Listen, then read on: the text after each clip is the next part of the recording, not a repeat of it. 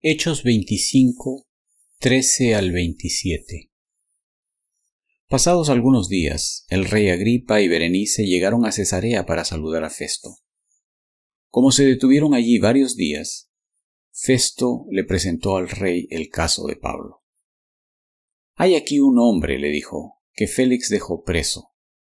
Cuando fui a Jerusalén, los jefes de los sacerdotes y los ancianos de los judíos presentaron acusaciones contra él y exigieron que se le condenara. Les respondí que no es costumbre de los romanos entregar a ninguna persona sin antes concederle al acusado un careo con sus acusadores y darle la oportunidad de defenderse de los cargos. Cuando acudieron a mí, no dilaté el caso, sino que convoqué al tribunal el día siguiente y mandé traer a este hombre. Al levantarse para hablar, sus acusadores no alegaron en su contra ninguno de los delitos que yo había supuesto. Más bien tenían contra él algunas cuestiones tocantes a su propia religión y sobre un tal Jesús ya muerto que Pablo sostiene que está vivo. Yo no sabía cómo investigar tales cuestiones, así que le pregunté si estaba dispuesto a ir a Jerusalén para ser juzgado allí con respecto a estos cargos. Pero, como Pablo apeló para que se le reservara el fallo al emperador, ordené que quedara detenido hasta ser remitido a Roma. A mí también me gustaría oír a ese hombre, le dijo Agripa a Festo. Pues mañana mismo lo oirá usted, le contestó Festo. Al día siguiente Agripa y Berenice se presentaron con gran pompa y entraron en la sala de la audiencia acompañados por oficiales de alto rango y por las personalidades más distinguidas de la ciudad. Festo mandó que le trajeran a Pablo y dijo Rey Agripa y todos los presentes, Aquí tienen a este hombre. Todo el pueblo judío me ha presentado una demanda contra él, tanto en Jerusalén como aquí en Cesarea, pidiendo a gritos su muerte. He llegado a la conclusión de que él no ha hecho nada que merezca la muerte, pero como apeló al emperador, he decidido enviarlo a Roma. El problema es que no tengo definido nada que escribir al soberano acerca de él.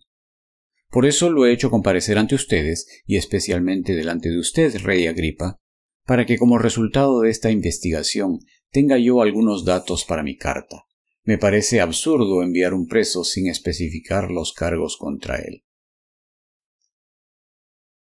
Hechos 26 Entonces Agripa le dijo a Pablo, Tienes permiso para defenderte.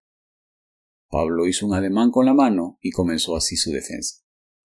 Rey Agripa, para mí es un privilegio presentarme hoy ante usted para defenderme de las acusaciones de los judíos, sobre todo porque usted está bien informado de todas las tradiciones y controversias de los judíos.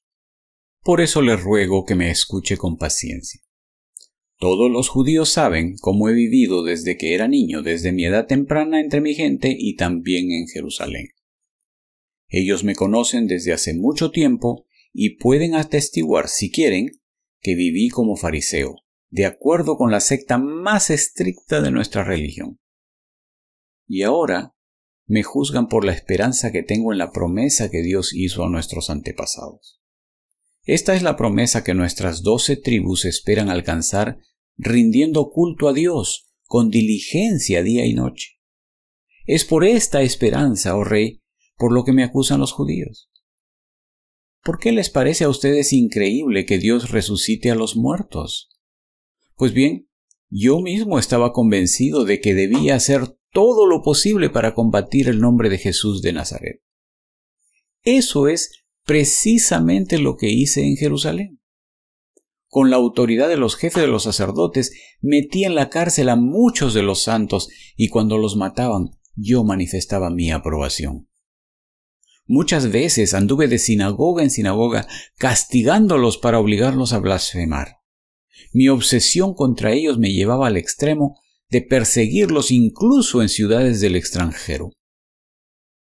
En uno de esos viajes iba yo hacia Damasco, con la autoridad y la comisión de los jefes de los sacerdotes.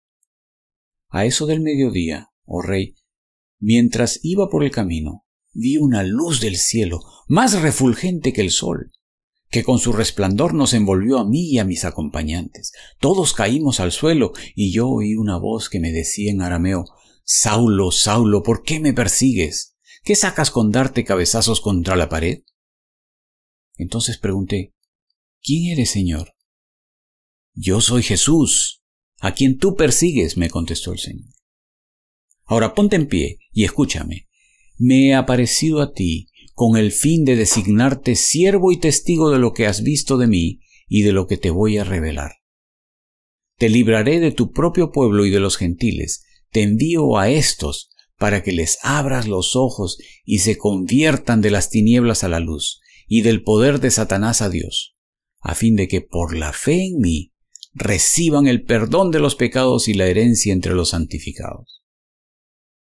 Así que, Rey Agripa, no fui desobediente a esa visión celestial. Al contrario, comenzando con los que estaban en Damasco, siguiendo con los que estaban en Jerusalén y en toda Judea, y luego con los gentiles, a todos les prediqué que se arrepientan y se conviertan a Dios, y que demostraran su arrepentimiento con sus buenas obras. Solo por eso los judíos me prendieron en el templo y trataron de matarme. Pero Dios me ha ayudado hasta hoy, y así me mantengo firme testificando a grandes y pequeños. No he dicho sino lo que los profetas y Moisés ya dijeron que sucedería, que el Cristo padecería y que siendo el primero en resucitar, proclamaría la luz a su propio pueblo y a los gentiles. Al llegar Pablo a este punto de su defensa, Festo interrumpió. Estás loco, Pablo, le gritó. El mucho estudio te ha hecho perder la cabeza. No estoy loco, excelentísimo Festo, contestó Pablo. Lo que digo es cierto y sensato. El rey está familiarizado con estas cosas, y por eso hablo ante él con tanto atrevimiento. Estoy convencido de que nada de esto ignora, porque no sucedió en un rincón. Rey Agripa, ¿cree usted en los profetas? A mí me consta que sí. Un poco más y me convences de hacerme cristiano, le dijo Agripa. Sea por poco o por mucho, le replicó Pablo, le pido a Dios que no solo usted, sino también todos los que me están escuchando hoy lleguen a ser como yo, aunque sin estas cadenas.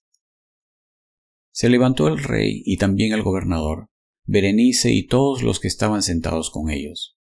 Al retirarse decían entre sí, Este hombre no ha hecho nada que merezca la muerte ni la cárcel. Y Agripa le dijo a Festo, Se podría poner en libertad a este hombre si no hubiera apelado al emperador.